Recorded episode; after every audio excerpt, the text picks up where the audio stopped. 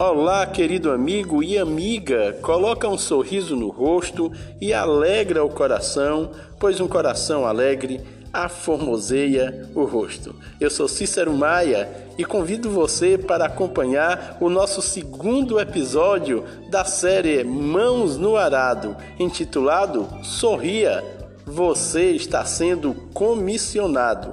No nosso primeiro episódio, nós demos uma visão geral dos desafios que temos em relação à missão.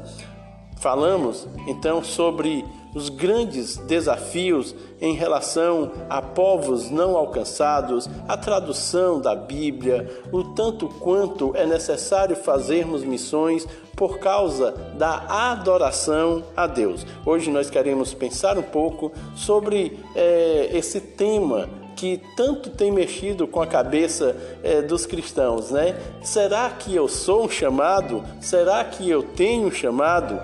Talvez você já tenha ouvido, se não mesmo tenha feito é, a pergunta.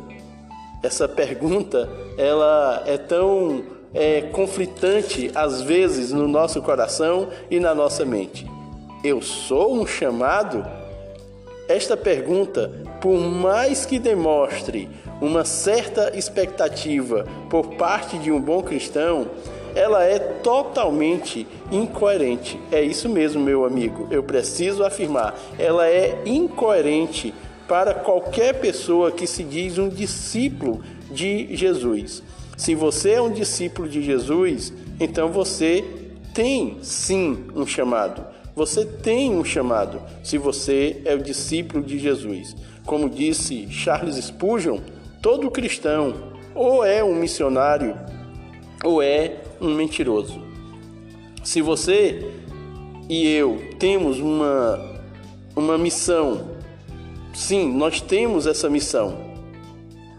Ela é bem específica e não é preciso esperar a conferência missionária do próximo ano na sua igreja, para que você possa ouvir um conferencista, um missionário vindo de algum lugar, ou até mesmo o pastor da sua igreja, para lhe dizer algo que lhe convença disso.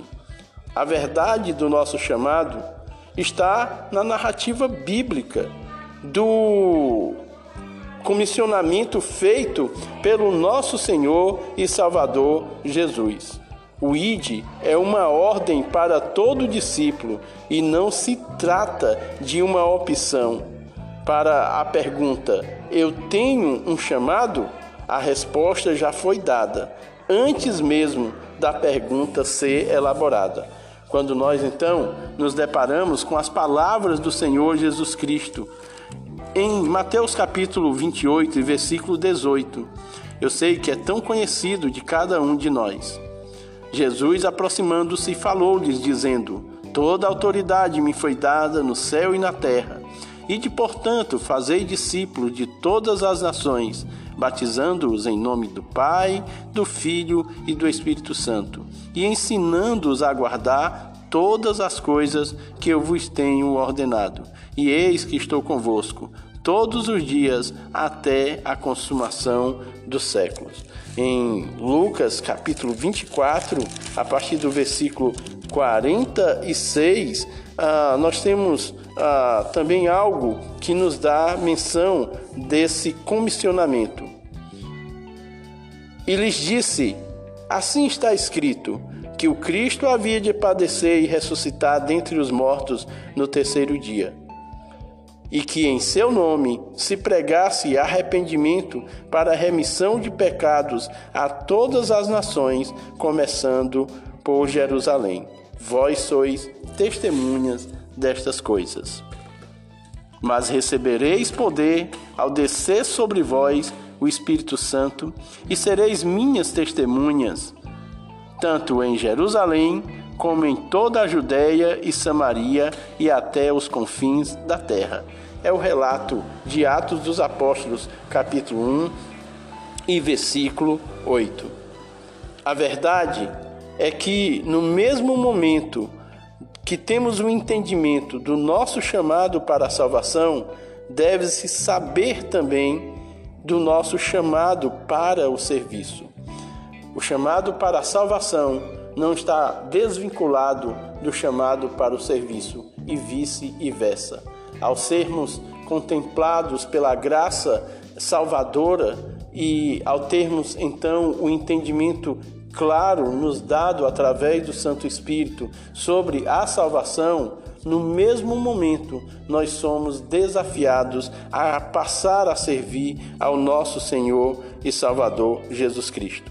Uma vez que cremos, logo anunciamos. E foi assim, né, em muitos relatos bíblicos dos quais nós podemos nos lembrar. Podemos nos lembrar né, do momento do chamado é, de Levi, que está trabalhando ali na coletoria, quando então o Senhor Jesus Cristo é, fixa os olhos sobre ele e lhe faz o chamado: segue-me.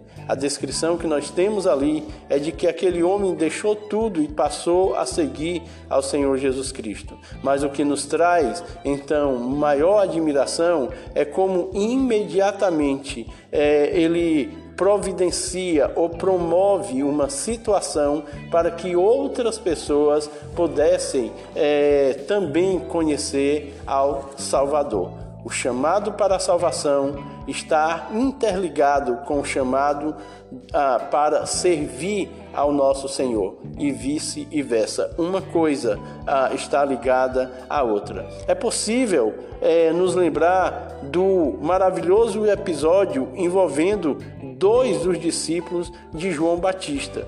No relato é, do Evangelho de João, ali no capítulo 1, a partir do versículo 35, quando, ao ouvirem de João Batista a tão maravilhosa declaração: Eis aí o Cordeiro de Deus que tira o pecado do mundo. O relato diz que, ao ouvirem isto, eles passaram imediatamente a seguir a Jesus e que estiveram um dia inteiro com ele. Um dos discípulos era André, o irmão de Simão, que logo após a sua experiência com o Salvador, sua primeira ação foi a de anunciar o Messias.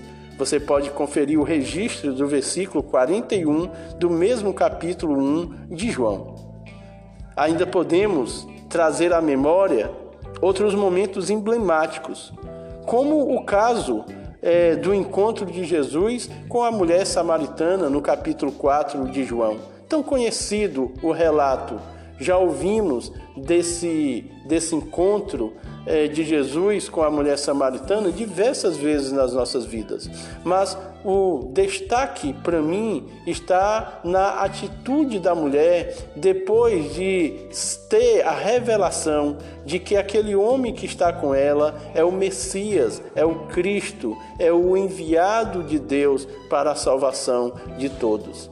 Veja, a atitude dela é imediatamente ir até os seus na cidade e anunciar então é, o que a descoberta que ela havia feito. Veja que mesmo sendo aquela mulher discriminada e vivendo à margem da sua sociedade, ela não tem dúvidas de que ela precisa ir anunciar, ela precisa contar aos outros, ela precisa dizer aos outros que ela conheceu o Cristo, o Messias. Você vê que todo salvo no Senhor Jesus Cristo deve ter essa mesma motivação no coração, uma vez que entendemos o plano de salvação. Nosso primeiro passo é declarar a outros, é anunciar a outros a, a, aquele que nos salvou, é levar as boas novas. Portanto, isso responde claramente a pergunta, a dúvida, o questionamento se eu tenho ou não um chamado. Deixa eu afirmar, e eu quero mais aqui na frente do nosso podcast poder falar de algumas situações específicas, mas é bom nós pontuarmos a partir daqui que sim, você tem um chamado. Todo cristão tem um chamado logo após a salvação nós estamos então dentro dessa grande comissão de ir e pregar o Evangelho a toda a criatura. Bom, me segue aí, me acompanha é, no que ainda temos do nosso episódio de hoje.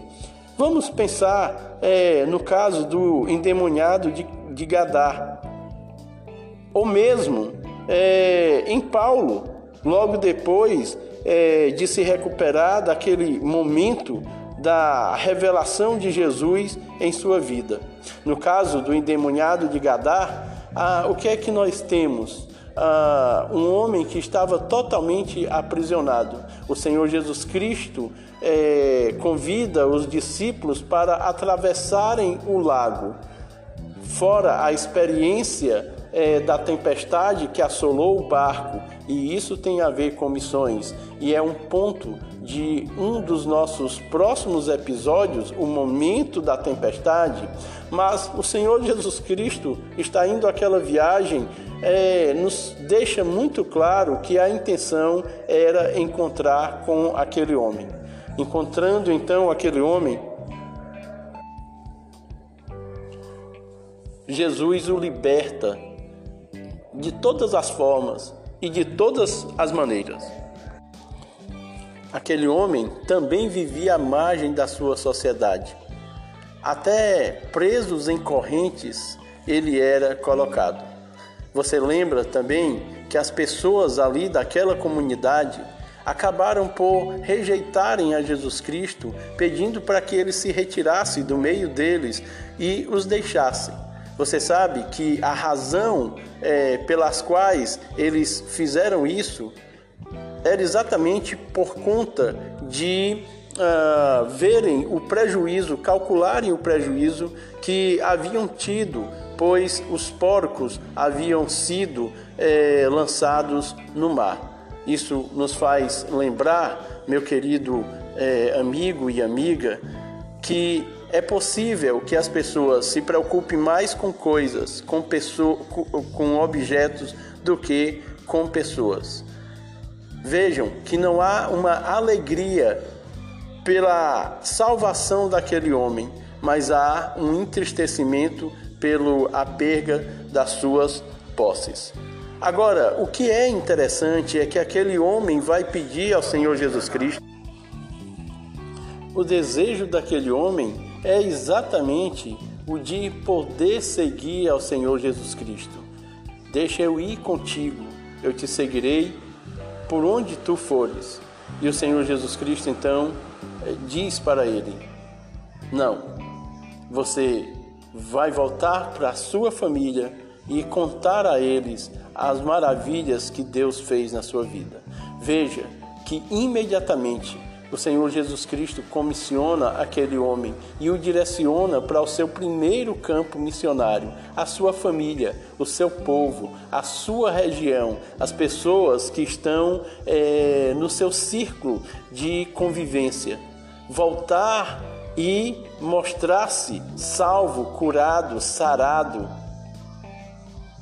É então o que o Senhor Jesus Cristo ordena e faz daquele homem, de um endemoniado, um missionário no meio do seu próprio povo, na sua própria terra.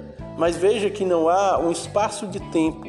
Jesus não diz que ele, que ele precisa é, passar um tempo para que depois ele comece a fazer essa atividade. Ele é enviado imediatamente. A partir dali, aquele homem ah, irá os passos que ele der será anunciando as boas novas do Evangelho. O apóstolo Paulo, depois de ter caído literalmente do cavalo e então ter sido confrontado com o Senhor a quem ele perseguia e ser levado para uma cidade, ser colocado em uma casa à espera do discípulo Ananias para que o batizasse e orasse por ele, e depois de se alimentar, qual a primeira atitude de Paulo? Senão imediatamente anunciar, colocando inclusive é, dúvidas e deixando as pessoas perplexas. Não era aquele que perseguia, não era aquele que estava indo contra. Não há um espaço de tempo entre a salvação de Paulo e o início do seu ministério de pregar as boas novas, como não deve haver na vida de nenhum verdadeiro discípulo. Não há um tempo dado para que eu e você possamos então é, descobrir se temos um chamado ou não. Se somos salvos, sim, eu e você temos um chamado. Você deve começar agora mesmo, imediatamente, a anunciar Jesus. Agora, talvez você queira saber se você tem um chamado específico. Ah, ok. Então vamos pontuar. Uma coisa nós já podemos concordar. Eu tenho um chamado. Eu fui comissionado. Desde o primeiro momento em que a verdade da salvação tornou-se plena na minha vida, eu sou um portador das boas novas. Eu sou um, uma testemunha do nosso Senhor Jesus Cristo. Não há um tempo a esperar, não há um tempo para descobrir se eu devo ou não fazer missões. Nós só precisamos é detectar qual é o nosso primeiro campo missionário? É isso mesmo, nosso primeiro campo missionário, porque certamente Deus pode nos levar a outros, muitos outros campos, inclusive aos confins da terra mas nós temos imediatamente um campo missionário a ser explorado, como o, o endemoniado de Gadá, como a mulher samaritana, como Paulo, como Levi e como tantos outros que nós poderíamos citar aqui. Agora, se nós temos um chamado específico, se nós temos é, um chamado é, para as nações, eu lhe digo que você só irá descobrir isso é, começando a servir ao Senhor no local onde você está.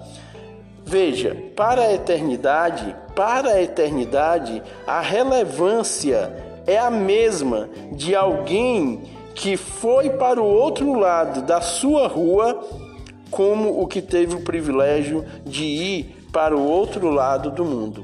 Até porque não estamos falando em quilômetros rodados, mas em pessoas alcançadas.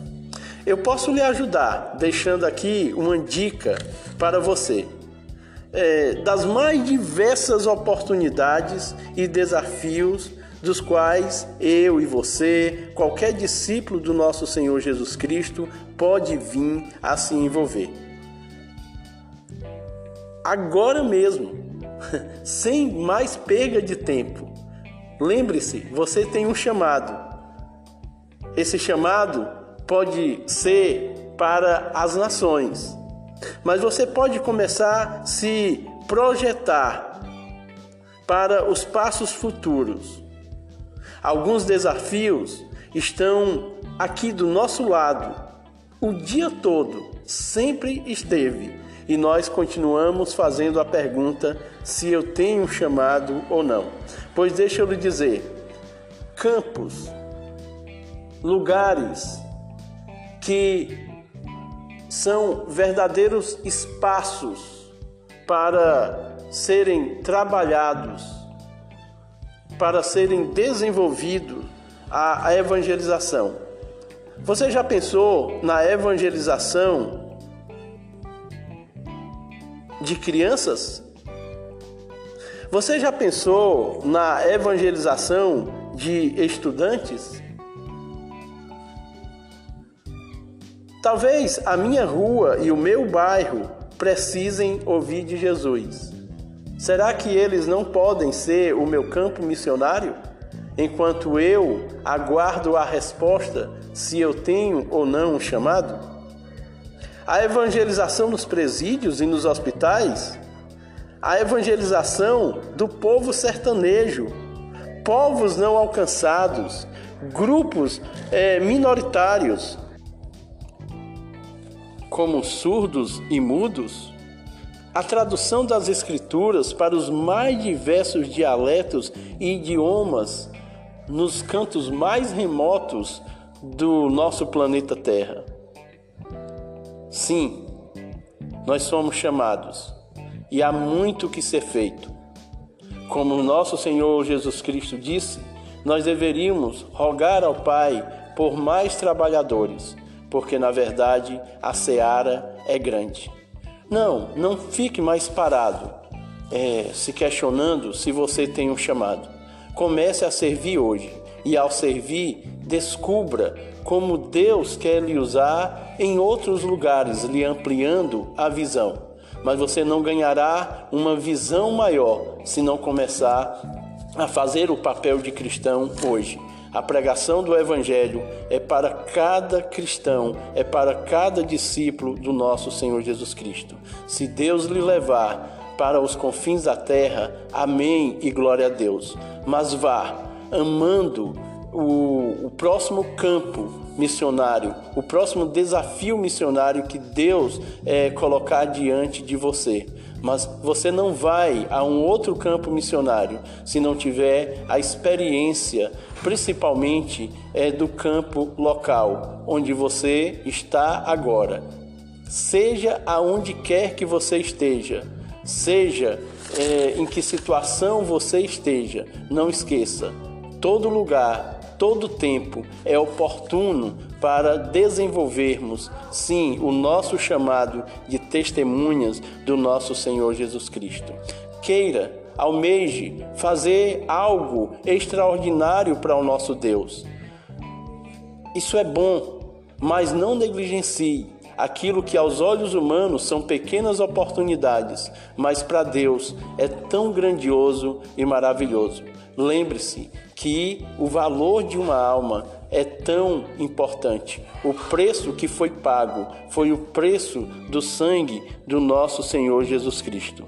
Então, meu querido, o que você está fazendo de braços cruzados, perguntando se tem ou não um chamado? Vamos lá, colocar as mãos no arado.